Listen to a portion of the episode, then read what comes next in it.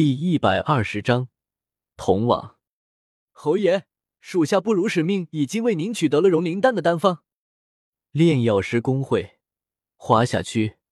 李星云笑着将一卷卷轴递给面前的紫衣少年。嗯，接过卷轴，打开看了看，然后瞥了瞥少年，说道：“还好刚才有惊无险，不然这融灵丹落入了萧炎的手中，我就又要去做土匪了。老欺负他，我也怪不好意思的。”呵呵，摸了摸脑袋，李星云一脸陪笑：“这融灵丹你炼制的出来吗？”扬了扬手上的卷轴，少年问道：“侯爷，这融灵丹是六品丹药，我老李就一个四品炼药师，你要我炼，不是为难我吗？”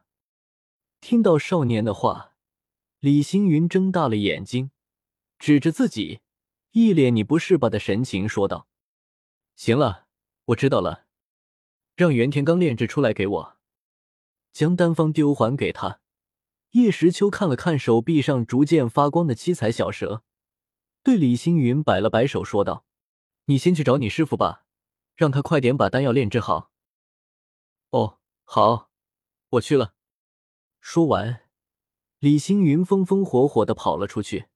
也不知道是因为叶时秋交代的是急呢，还是急着去找女人。怯色痞子。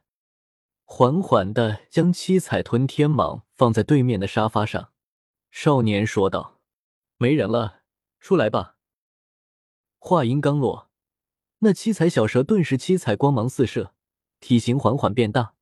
而在那闪亮的光芒中，一个成成成的俏影瞬间飞身而出。首先映入少年眼帘的是一个皎洁雪白的手掌。防盗模式，阅读完整章节。阅读模式，请查看原网页。